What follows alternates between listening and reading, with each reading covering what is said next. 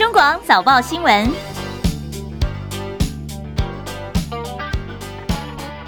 听众朋友早安，欢迎收听中广七点早报新闻，我是张庆玲。今天是中华民国一百一十一年八月十八号，今天是星期四，农历七月二十一。好，我们来关心一下今天的天气状况。台湾还是在太平洋高压势力的边缘，好，今天还是有可能南方水汽往台湾这边带。详细情况由赵鸿预报员来告诉大家。预报员早安，主持人早安，各位听众朋友大家早安。那今天的天气其实跟昨天一样，南方的水汽都是比较多的，所以其实今天各地的降雨几率都是比较偏高的。东半部地区其实整天都不定时会有局部阵雨或雷雨的情形。那西半部地区的话，因为环境的水汽和台湾地形的作用呢，其实清晨有零星飘雨的机会，不过到了上午之后会恢复到多云到晴的天气。中午过后则是需要留意会有午后雷阵雨的情形。甚至有机会到了大雨等级雷阵雨，特别在中南部的降雨会最为明显，而且广泛，有局部短延时豪雨发生的机会。所以，请大家在中午的时候要多留意天气上的变化。在温度的部分的话，各地的高温普遍都来到三十三到三十四度左右，局部地区像是比较靠近近山区和河谷，甚至可能会高个一度，感受上是比较闷热的。请大家外出还是要做好防晒，并多补充水分。那最后再提醒大家，这种比较不稳定、午后雷阵雨明显的天气呢，也只有到今天。到了明天之后呢，水汽会逐渐的减少，台湾附近的天气会变得稍微比较稳定一点点。午后雷阵雨的范围会局限在只有在山区，还有在近山区的平地。不过这也是属于比较后天的天气，所以比较最新的天气预报，还是请大家多加的留意我们的资讯。以上的资料由中央气象局提供。好，也就到礼拜六的时候才应该比较会稳定一些了哈。好，谢谢赵鸿预报员的说明。刚刚其预报员提醒说，包括今天哦，到特别留意，像昨天我们看到午后中南部的这个突然的大雨，好，那么造成一些小小的灾情。像昨天南投的时雨量，南投市呢雨量是一百零六毫米，一个小时就下了这么多的雨，这是昨天全台呢雨最多的地方。昨天瞬间暴雨来不及宣泄，所以看到在中部啊南部地区有些是马路路。立刻是变成了小河，这车子呢抛锚在其中，甚至好像是泛舟一般的。那么有些就卡在半路上面，动弹不得。不还好呢，水淹得快，但是也退得很快。在高雄跟台南，昨天有多处积水，有部分路段一度是预警封闭的。好在八月份已经进入最后的倒数的这半个月了，到现在都还没有发布台风警报。这几天其实大家都非常注意这个消息哦。气象局告诉说呢，是因为今年受到了反圣婴的影响。使得西太平洋的东风比平常来得偏强，再加上台湾附近的太平洋高压也是偏强，所以让原本孕育台风的季风槽就明显的偏弱了。意思就是说，台风不太容易长出来。一般来说，七八月份是西北太平洋台风生成的活跃期，但是呢，今年的七月份到现在五个台风生成而已，而目前是有记录以来第二少的一年。好，那么台风来的最晚的前三名分别是二。二零一零年八月三十号的南修台风，再来就是一九九三年八月十七号的塔莎台风了。现在看起来呢，至少今年应该是是坐二望一，要第二晚的台风了。呃，这个星期看起来还是没有显著的热带系统靠近台湾。但除了没有台风之外呢，少了台风跟西南气流所带来的雨势，其在雨量部分、水的部分、水情，我们也是非常的关注。因为全台的雨量跟往年同时段相比较，也是少了许多。现在是北台湾的基隆，算是我们在等于是缺水比较严重的地方，像是新山水库大概只剩下五百万吨的原水，所以中央跟地方呢也出了四招，希望为基隆地区来调度水源。今天清晨收盘的美国股市，看到美国联准会公布他们七月份的会议记录。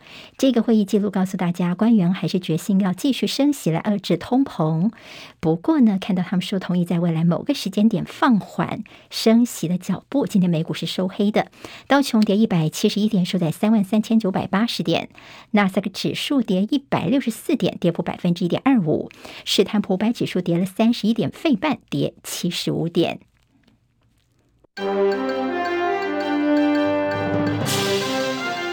中国广播公司。现在时间是七点零五分。我们刚刚听的美国股市今天清晨收盘，那么很多的这台股投资人都会关心清晨美股的一些指数，也可以作为今天台股可能表现的一个参考。油价部分呢，今天是看到是连日重挫的国际油价在今天出现了反弹了。纽约商品交易所西德州中级原油九月份的交割价上涨一点五八美元，来到每桶八十八点一一美元。伦敦北海布伦特原油十月份的交割价上扬了。一点三一美元，来到每桶九十三点六五美元。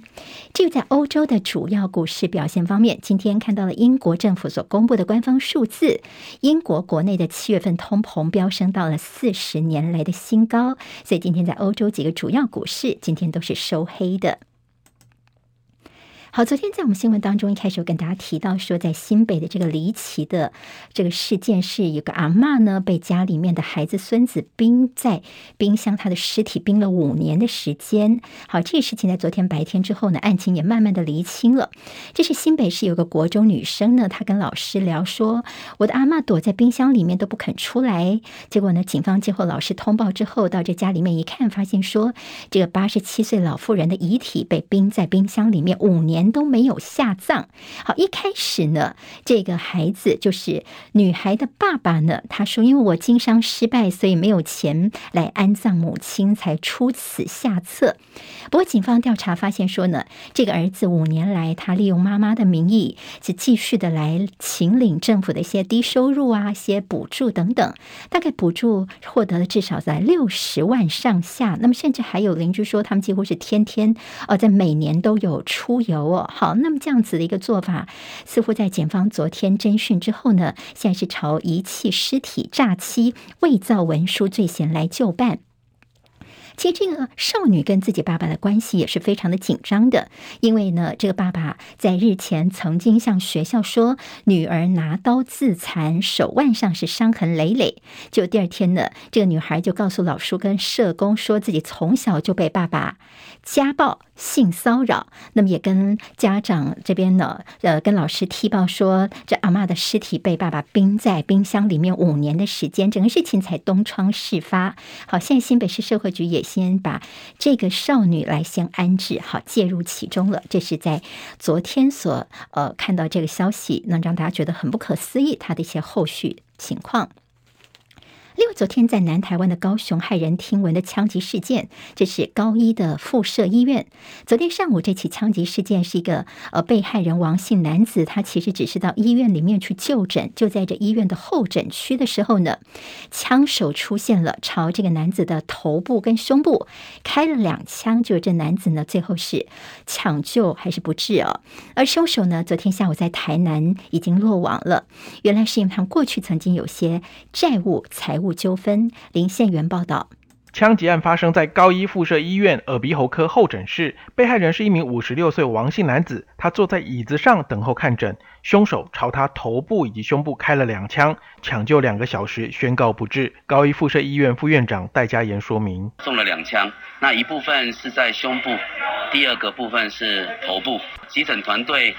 到场的时候，确实就已经失去了意识。医院里面的所有人员被巨大声响吓坏，而凶手趁着混乱离开医院。警方清查监视影像，掌握他的逃逸去向。下午在安平逮捕五十七岁朱姓男子归案。高雄市警察局长林延田说明：就是犯嫌啊，跟被害人之前有相关投资的一个组合投资公司，那投资公司。有一些两个人有一些债务上的一个纠纷，这个范闲交保之后，哦出来，哦跟他多次的磋商，可能产生的一个债务的一个纠纷，所以导致他动起这个不法的一个意图。中广记者林宪元高雄报道。好，我们刚刚听到了这相关的案情啊。那么这个消息其实昨天就是发生在医院这看诊区候诊区的地方，竟然就有人公然拿出枪来，真的吓坏大家了。大家也说我们的治安到底是怎么一回事？好，这个凶手他其实是罹癌哦，那么他用利用自己保外就医的机会来寻仇，就在医院里行刑式的来开枪，真的是非常的凶残。两个人究竟有什么恩怨呢？原来十年前他们合作卖芭乐票被抓，就凶。嫌不满，死者把罪嫌都推给自己，所以十年来他四度寻仇，还勒索两千万元。在今年初的时候，也曾经在市区开枪，整个复仇的情节就像是电影《追杀比尔》的翻版。好，我们看其他的消息。我驻美代表肖美琴最近是密集的接受国际媒体访问，在美国众院院长佩洛西访台之后呢，大陆的围台军演之后，我们现在也跟国际来发声，希望寻求国际上的一些声援。另外，看到了大陆的外交部官网呢，他们也有反制动作，他们公布了中国驻美大使秦刚在华盛顿他接受美国主流媒体的联合访问的内容。好，其中呢，秦刚就批裴洛西不顾中共。的坚决反对，还有我们反反复复的交涉，结果在美国政府的纵容跟安排之下，佩洛西还是访台。所以秦刚他再次重申五个严重批评佩洛西访台是一场彻头彻尾的政治挑衅跟闹剧，挑事儿的就是你美国。好，美国跟中国八一七公报四十周年，大陆的外交部在指控美方，你现在背弃了一中原则，说呢，一中原则是中美恢复交往跟发展的政治基础。好，我们看到美国的驻中国的领事馆呢，他们也在礼拜三的时候呢，也做了反击了，他们连续发了好几篇推文抨击说，企图改变现状的其实是你中国大陆。好，日本媒体报道说呢，有不止一名的日本相关人士透露，日本国家安全保障局局长，他的名字叫做秋叶刚男，他考虑最近要访问中国大陆，就是要跟中共的这杨洁篪来举行会谈，双方现在正在进行协商，就是他的访大陆的一个行程。而秋叶刚男此行被视为向北京来传递，让对于中方举行军事活动的一些忧虑跟意见，希望大陆方面能够自制。在两岸军事方面，中共解放军在台湾的周边持续有些军事活动，还有些穿越海峡中线的做法。昨天共击总共是二十一架次，共建五艘次来扰。另外，看到我们中科院今天晚上会有秀肌肉的动作，今天晚上会发射最大弹道高度的无限高飞弹。好，射击的警戒范围涵盖南到屏东的九鹏，东到绿岛跟兰屿，北到台东成功海空域。军事专家研判说，我们今天晚上要发射的这个无限高飞弹呢，应该是天宫三或宫三增程型的实弹射击。昨天早上看到了美军的 E-8C 联合星作战指挥机飞进了巴士海峡。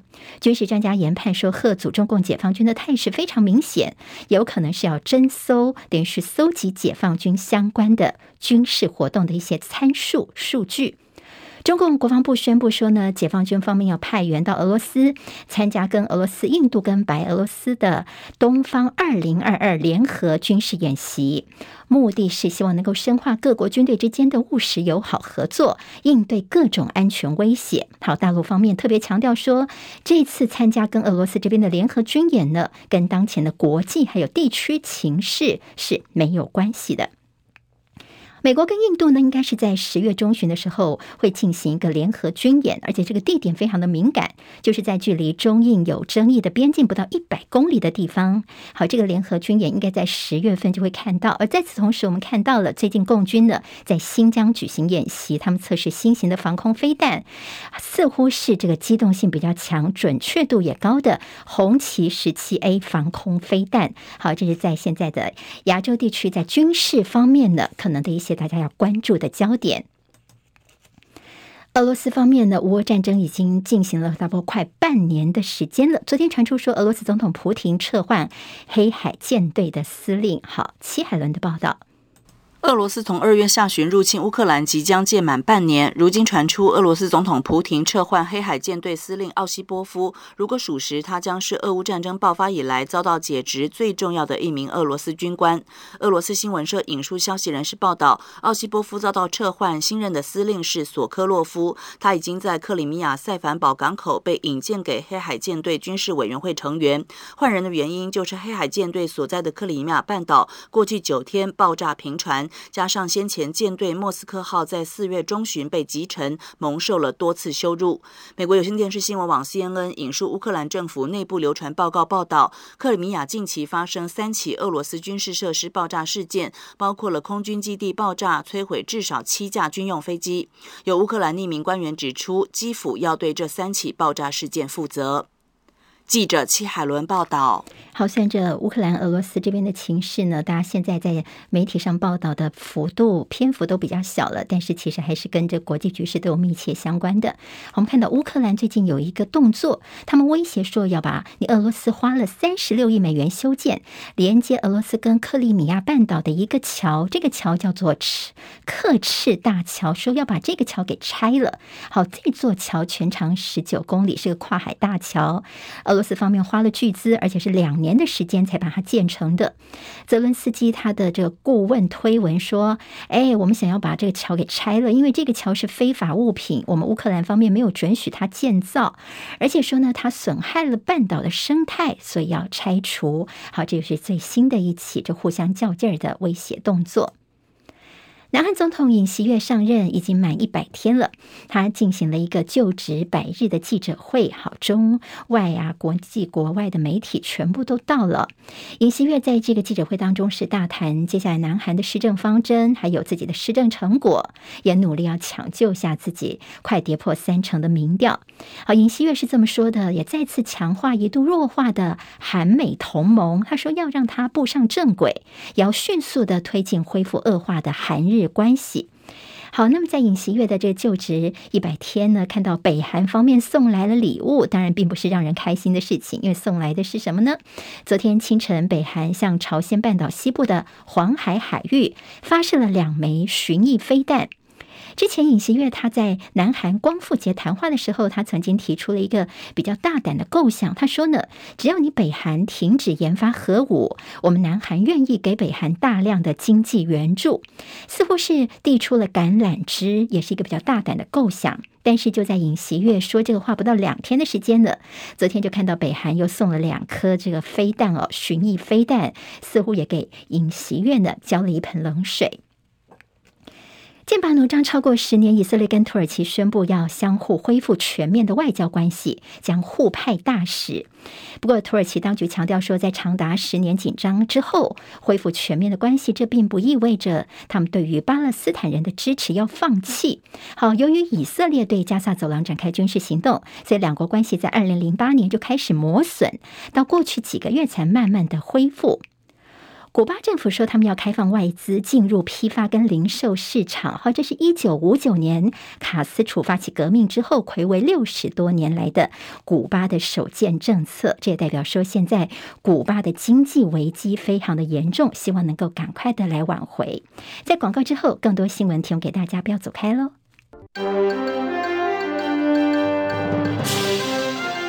中国广播公司。提醒您，现在时间是七点十九分，欢迎回到中广早报新闻，我是今天的代班主持人张庆玲。我们谢谢流行网、音乐网跟新闻网的朋友一起来收听中广七点早报新闻。好，我们前半个小时呢，会帮大家综合整理一下昨天一整天到昨天晚间的国内外的一些重要新闻。那么第二阶段呢，是读报时间，为大家综合整理今天台湾的五个报纸、三个日报、两个财经报纸到底有哪一些新闻重点，帮大家快速的这个浏览一下哦。好。那么一整个小时的节目都非常的精彩，那么拜托大家，我们在 YouTube 上面直播，现在正在进行哦。谢谢朋友帮庆玲，我们分享留言、按赞，多多的把我们的新闻推荐给大家。好，庆玲平常是六点钟的开播新闻的主播，叶荣主播休假，所以我来七点钟代班。下礼拜我回到六点钟新闻，我们的节目都非常精彩，做点广告，希望大家都能够多多的支持。好，我们看在国内的政治方面的焦点，选举等于是在年底选举倒数一百天了。这个数字呢，对选举来说真的是已经是战鼓擂起了。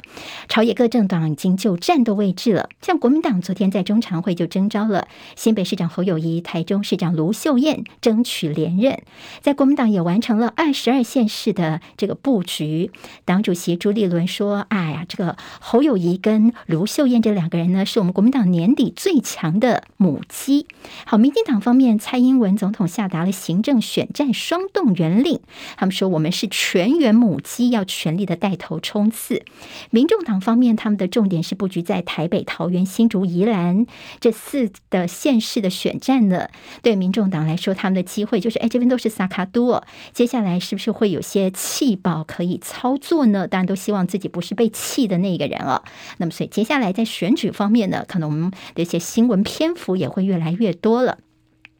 好，昨天在民进党中执会是通过征召立委郑运鹏参选桃园市长，其中呢，党主席蔡英文也亲自为郑运鹏披上彩带。好，因为林志坚论文的关系，所以他没选了。现在是郑运鹏来上阵了。不过昨天看到了蔡英文主席差点有点口误了，我们来听听看。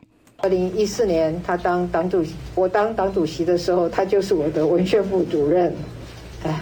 他迟早会做党主席的。党主席的位置我不敢当，不过我跟大家报告，以后都叫郑市长，顺利交接，绝对不会错。运鹏接下这一棒，绝对有能力站在我的肩膀之上，让桃园的市政运转更为顺畅。好好，很有信心。我说以后都叫做郑市长哈，郑文灿、郑运鹏都姓郑。我们来看看民调好了，TVBS 所公布的在换监之后桃园市长选举的最新民调，国民党的张善政百分之三十九。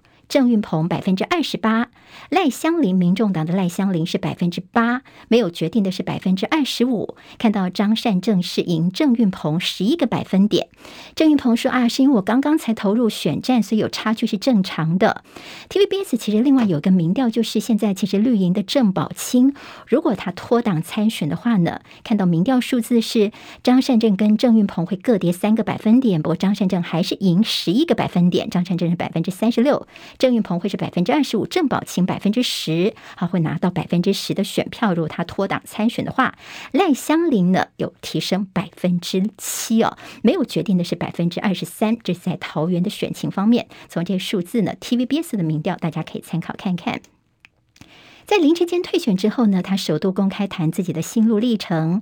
昨天他跟郑运鹏一块接受媒体人周玉蔻的电视节目的专访，似乎是有点像同温层喊话。林志坚说呢，这退选的念头其实八月初就有了，那是在台大的学伦会召开之前，他其实就有点就说担心自己的事情会影响到这个民进党的选情哦。他说他看到了蔡英文主席全力挺自己，但是被大家在恶意的攻击，他说哦，这么刚哎，很舍不得。他也抱怨。院台大学伦会处理过程太粗糙了啦。他说：“你看，十五个工作天就速审这么受瞩目的案件，也没有让我当事人有一个好的陈述的机会啊。”他说：“我给你人证物证，我给你资料公证的东西，你都都不采用哦。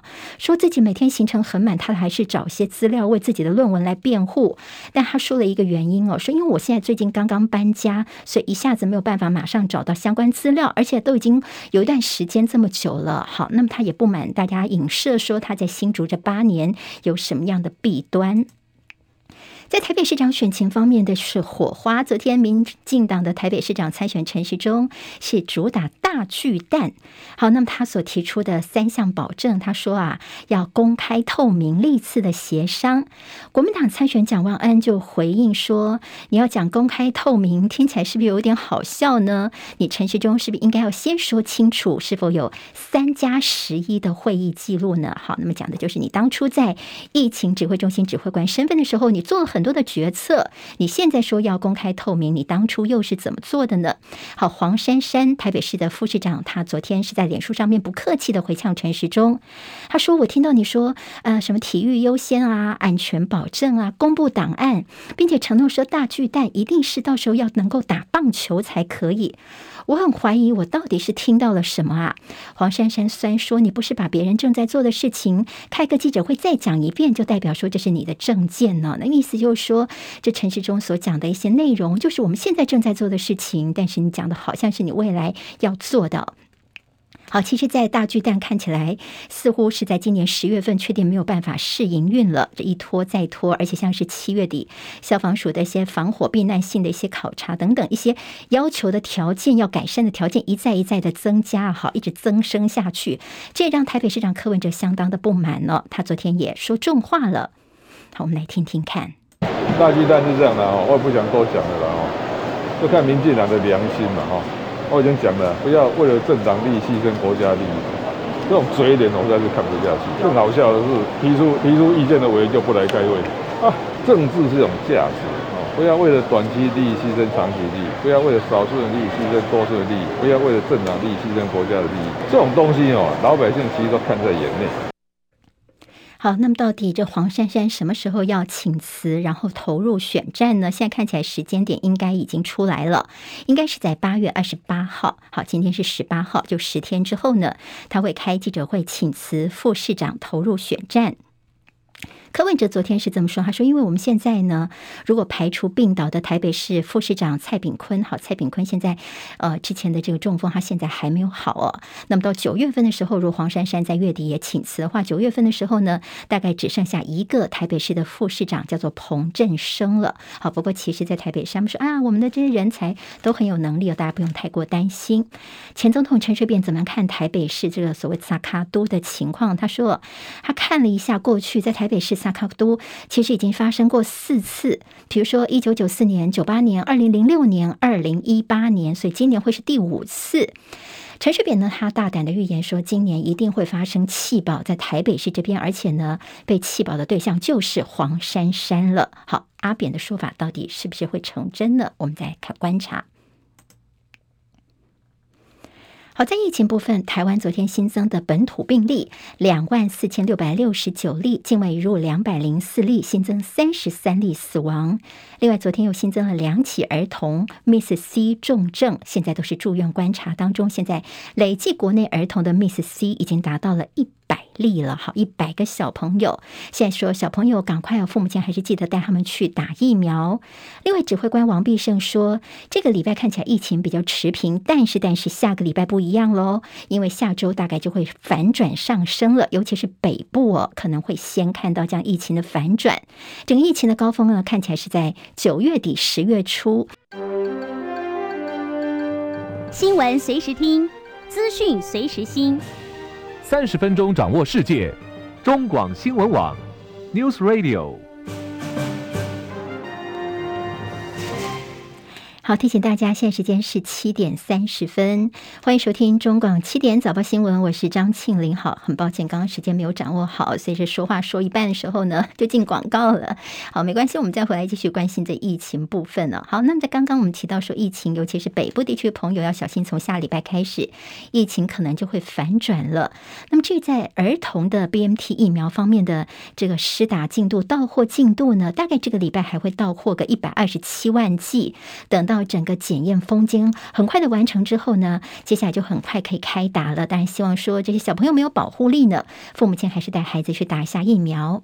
好，接下来要看新的是。八月三十号开始，各级学校就要开学了。尤其是疫情，如果现在又要开始反转向上的话，那要开学的话，到时候这些停课的标准，还有到底该怎么样做一些防疫措施呢？教育部方面，其实现在就是在跟各县市来会商，下礼拜也会跟指挥中心确认之后，再统一来做说明吧。好，这是在有关疫情部分。虽然好像大家的这个关注力已经慢慢的不在疫情上了，但是它其实已经悄悄的回到我们的身边。或者他从来就没有离开过，不能够掉以轻心。好，我们来关心在大陆的酷暑还有限电的消息。大陆的酷暑高温直接导致于缺水，所以看到在长江流域罕见的在汛期反枯，好，枯水期的枯哦，明明应该是汛期，但是为什么没下雨呢？四川、重庆、安徽、湖北、湖南、江西这六个地方现在正在遭遇到严重的旱灾。好，那么在七月份以来，长江流域出现了汛期反枯，这降雨量比往年同期大概少了有四成。左右。四川、重庆是持续高温酷热，像重庆的北埤站，昨天最高温摄氏四十四点六度，这也刷新了当地的记录。伴随高温而来的就是缺电了，重庆宣布要扩大工业企业要让电于民哦，所以在一些工业的限电方面呢，从昨天开始到二十四号，总共八天的时间。好，在重庆加入限电之后，对于笔电啊、半导体这些产业恐怕会拉警报。像英国金融。时报》就说，四川的限电，丰田汽车跟富士康都有受到冲击哦。但是像现在有些地方说大概影响不大哦，但是大家也怕说后面会不会还不是呃才刚刚开始而已，后面还会有让大家担心的。为什么说这次四川会造成限电呢？那么原来是因为呢，他们的这个发电量算是全大陆第六位，而且他们是电力大省，而且还送到别的省份去哦，所以现在面临到严重的缺电。那么今年呢，是因为他们夏天炎热少雨，偏偏高达八成的电力是仰赖水力发电，所以是这次四川等于缺电限电的主要原因。极端气候到底有多可怕呢？像日本的今年夏天也是异常高温，在东京已经测得十六个猛暑日，是有统计以来最多的一年。这问题在于，像是蛋鸡哦，好，这个蛋鸡由于太热的关系就不下蛋了。珊瑚因为海温太高而像有白化的现象出现。而在日本的北部呢，因为锋面滞留连日暴雨，北海道一天就降了八个月整月的平均雨量。纽西兰南岛昨天遭到暴雨袭击，河流泛滥，洪水淹没了房屋跟道路，迫使大概两百个家庭撤离。美国西部干旱持续啊，像是科罗拉多河的水量不断的下降。美国最大的人造水库叫做米德湖，现在快要见底了，很难想象。最新的研究显示，在四十年之内，加州遭遇到超级大洪水的几率增加了一倍。另外，还有一份最新的研究说，美国未来三十年恐怕会形成一条极高温带，到时候最热的天气会飙到摄氏五十二度，大概有一亿人口会受到影响。好，还有这森林野火也是因为干汉的关系变得非常的棘手。最新的数据呢，这野火摧毁的全世界的树木覆盖的面积是二十年前的两倍，相当于每分钟就烧掉了十六座足球场的面积。好，这山林大火让人相当的担忧。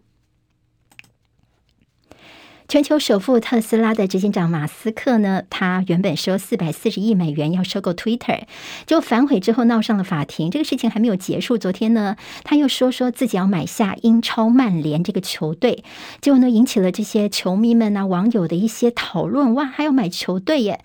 就不到四小时之后呢，马斯克马上又澄清说，没有没有没有，我在开玩笑的啦。他说自己不会买任何一支运动队伍，这让他在 Twitter 上面的这种随性发言又增添了一笔。好，美国的航太总署 NASA，它称作登月二点零计划的叫做阿提米斯计划，主要的太空火箭现在已经抵达了发射台了。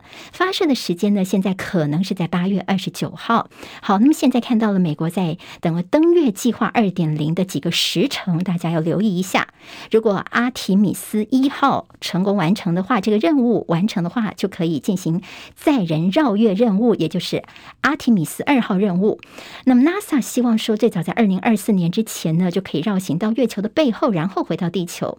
重头戏在二零二五年，到时候叫做阿提米斯三号计划，那时候会再实现人类的再次登月，好，登陆月球的计划。也许在二零二五年的时候呢，我们会再看得到了。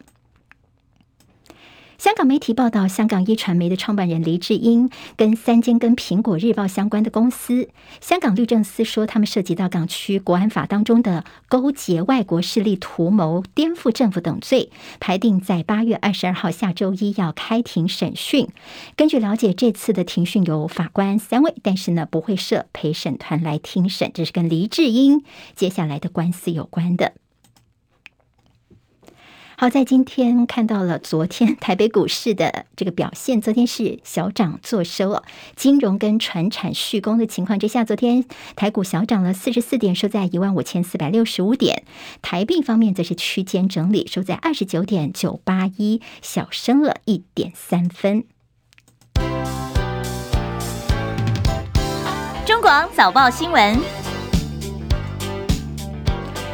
好，接下来我们进行第二阶段的中广早报新闻的时间。我们呃用短短的十多分钟的时间，二十分钟时间，帮大家来浏览一下今天报纸的重点。好，我等一下大概一分钟之后又有一个广告缺口，所以我们先来看一下今天在报纸头版到底分别有哪一些内容哦。今天中时跟联合的头版有点像双胞胎，因为关心的呢都是选战。好，标题很像，像联合报说选前一百天蓝绿白开战，中国时报的头版头条今天提到到。的是这个选战倒数一百天哦。好，在昨天，国民党方面提名侯友谊跟卢秀燕拼连任，而民进党蔡英文下达行政选举双动员令。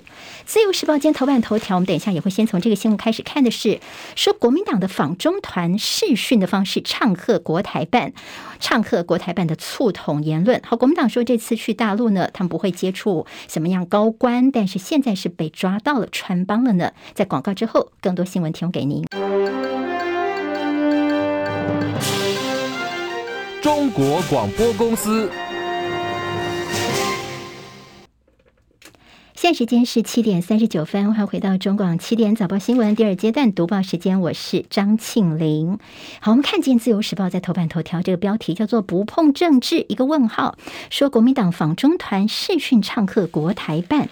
好，国民党副主席夏立言一行人呢，他们在争议声当中还记得吗？这前几天的时候呢，中共的围台军演，后来呢，大家说，哎，时机不宜，陆委会也劝说不要去。那么国民党说，我们还是要去跟他们沟通，而且我们最主要是去看台商，去看这个台湾的。学生在当地哦，结果呢？昨天看到一个好像似乎啊，中共的官方媒体报道说，他们有一个两岸关系研讨会。大陆国台办主任刘结一呢，他在致辞的时候大谈祖国完全统一的历史大势是不可阻挡的。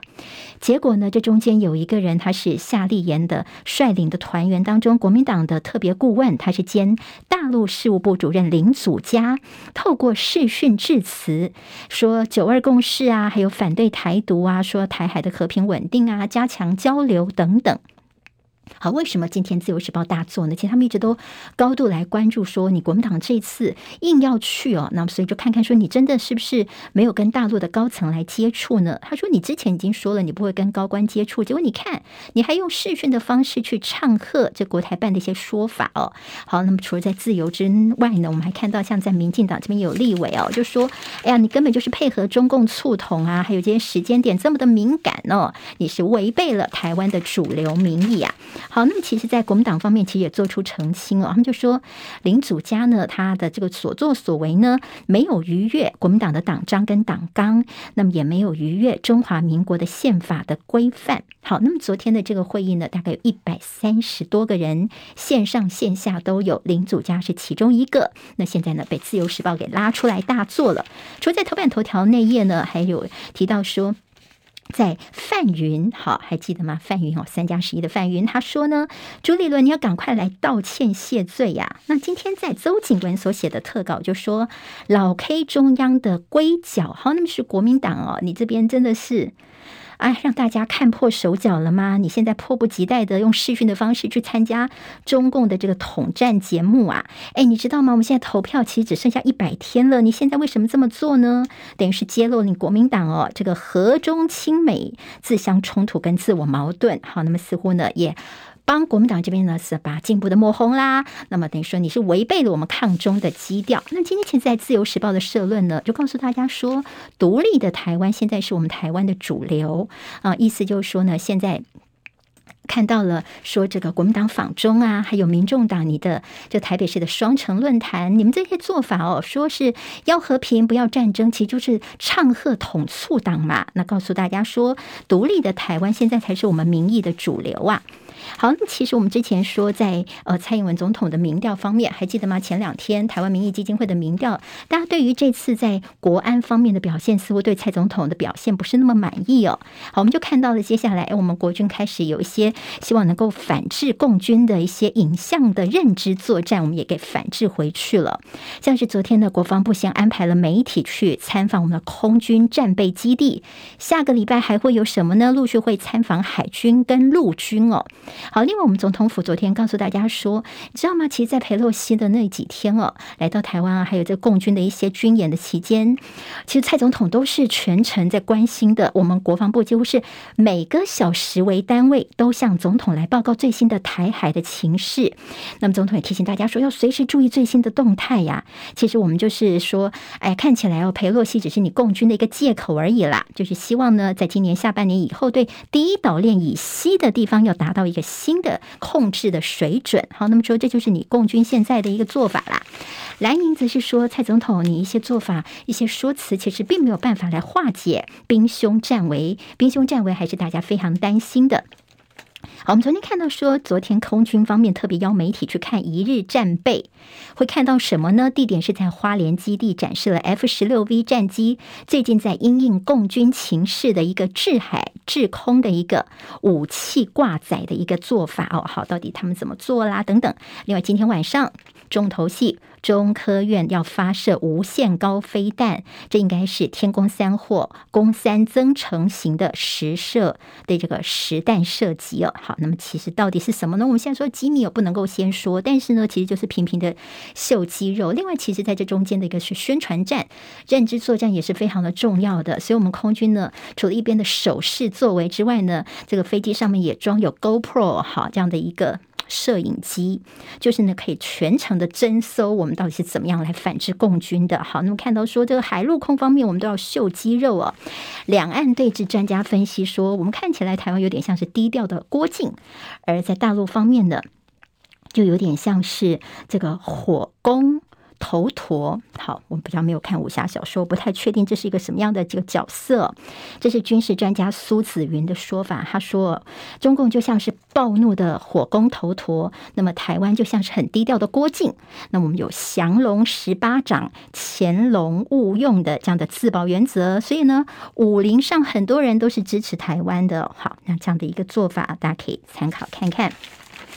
另外看到蔡英文总统今天会到苏澳基地去，慰勉官兵捍卫我们海疆的辛劳，还有避免军演封锁冲击到我们的经济。其实看到说，因为如果大陆现在其实不是真的要拿下你，还把你封锁起来，你就很头疼了。所以昨天我们看到有一些这个民众党的立委就说，因为解除封锁与否，现在主动权是在大陆这边，所以我们其实对于他如果封锁对我们经济等各方面的影响，我们政府能不能够超前部署？好，我们先把它想好。好，如果真的是被锁起来的话，我们怎么办呢？好，我今天非常关心的是在天然气的这个储备量方面，我们政府单位告诉大家说，哦，我们现在其实我们还蛮稳定的啦，因为接下来我们在呃一百一十七年，好，现在是一百一十一年哦，他说在一百一十七年的时候呢，我们的天然气的战备储量要提升到十七天，好，还有好多年的时间得慢慢的部署才可以。好，我们说跟电有关的，到时候先来看一下今天在联合报的头版这样的一个消息。好，这个消息呢是德国，德国最后三座核电厂现在打算要延役了，因为德国面临到天然气短缺，所以他们政策法夹弯，这等于是在德国呢。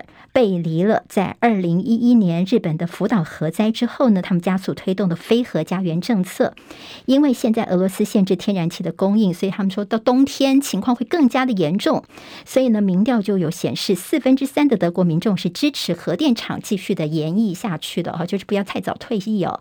他们还要继续的下去。那么，其实，在德国这边，他们还需要他们的总理来做最后的决定，还要经过国会表决。但是，其总理之前也已经暗示，也松口了。看起来呢，让核电厂继续的服役下去是有这样的一个机会的。但这个不是主要来关心德国，我们要关心的是台湾，因为学者就说，我们台湾也应该好好来思考，我们的条件在哪里，是不是能够重启核电呢？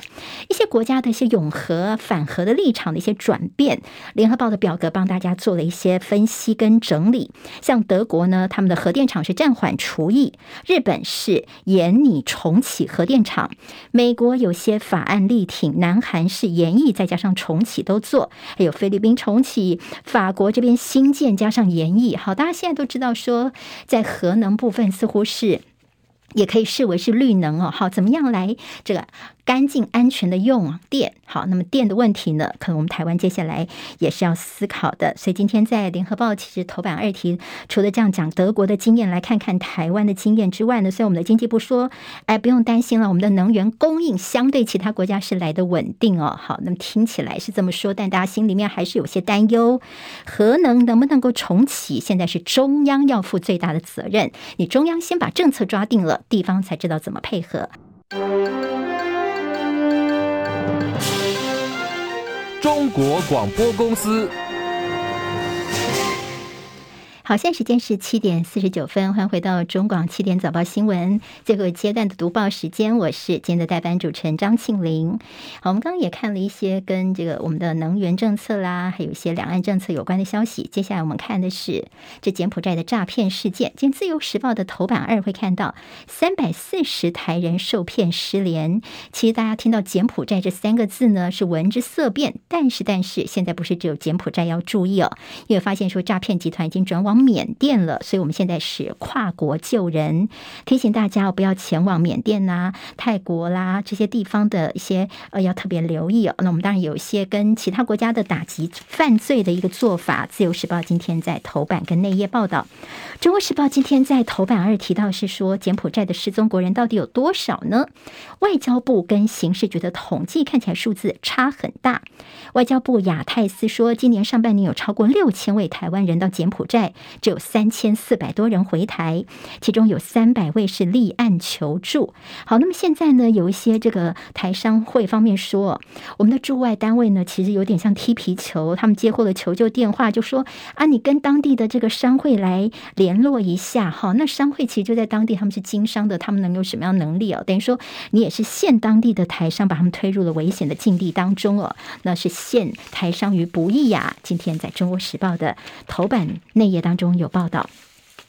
柬埔寨的诈骗集团，他们有些人呢，其实，在台湾这边也其实唱和来一起诈骗的，等于变身成被害人之后呢，那像是回来之后呢，哎，你发现说台湾的法律是无法可办他哦，因为他就装作说啊，我就是这个受害人等等。好，这中间其实是有很多的猫腻的，怎么样去防止自己被诈骗呢？像持新护照，还有单程的机票、落地签等等。好，下次飞机之后把你的护照给收走，这些你听起来都要觉得说可能有。些不妙，要特别的小心哦。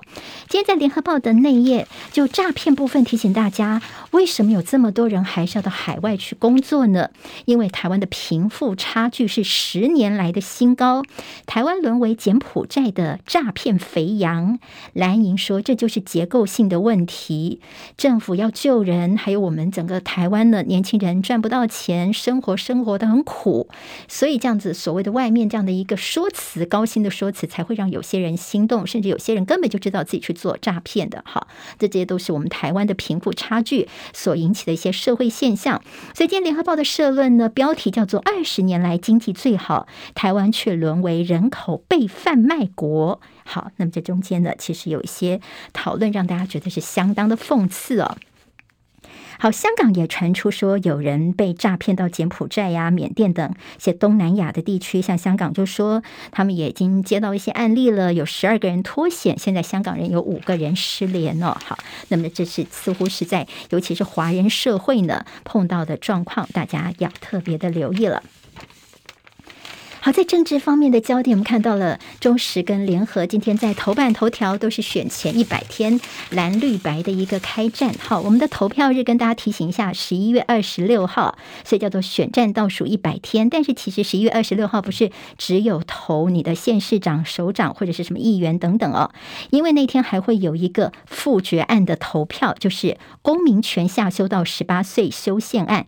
所以民众呃，民进党昨天他们也利用机会啦，除了像是跟陈时中啊、林佳龙合体，蔡英文这边一起呢，也告诉大家说，我们一起要民主前进，挺十八，好拉拢了这个年轻人，告诉大家说，哎，我们一起哦，来让这年轻人他们也有些投票权。好，那是那天的一个投票的流程。昨天看到国民党呢，在侯友谊跟卢秀燕他们也归队了。那么民众党接下来呢，他们重点就要放在呃，在台北、桃园、新竹跟宜兰。国民党怎么样评估自己的选情呢？说十三。县市看起来领先，会决战在北桃、台北市跟桃园，能不能够拿下来？是国民党觉得这次算不算有好的表现的一个重要指标。民众呃，民进党方面则是说，现在要评估他们的选情哦，其实有点太早了啦，所以他们的相关人等呢，不愿意来跟大家来讨论选情。但是这记得吗？民进党真的是很会选举哦，所以接下来也是不能够掉以轻心的。当然，在这朱立伦推侯友谊跟卢秀燕这两只最强的母鸡，而在这个民进党方面呢，就是紧咬着侯友谊，你到底这一任期会不会做满呢？会不会跑去中间跑去选二零二四年的总统呢？今天在这个联合报的黑白集就说呢，谁在选假的？好，那么其实主要就是说你在新北市这边，民进党方面呢，一直都是逼着侯友谊说你要签，你要做满四年的这样的一个声明书哦。今天这个联合报就说很笨呐、你这样的做法只让大家想起谁呢？想起落跑的这个呃，像之前林志坚落跑新竹啦，还有林佳龙哦，还有落跑啊，这些呢，其实。陈时中好，也让大家想起来哈。陈时中落跑指挥中心这边，那么林佳龙，你参选新北的唯一目的，是不是只是要逼侯友谊做好做满，叫他做出这样的承诺？你其实一点都不在意你自己有没有当选呢？好，这是今天在黑白集当中的内容。在论文部分，当然还有看到说，这个教育部说没有收到林志坚的诉愿申请。林志坚说自己要为自己的论文来清白战场，但看到他似乎还是现在的心思在选举方面哦，还没有进一步在论文方面帮自己来自证清白的动作。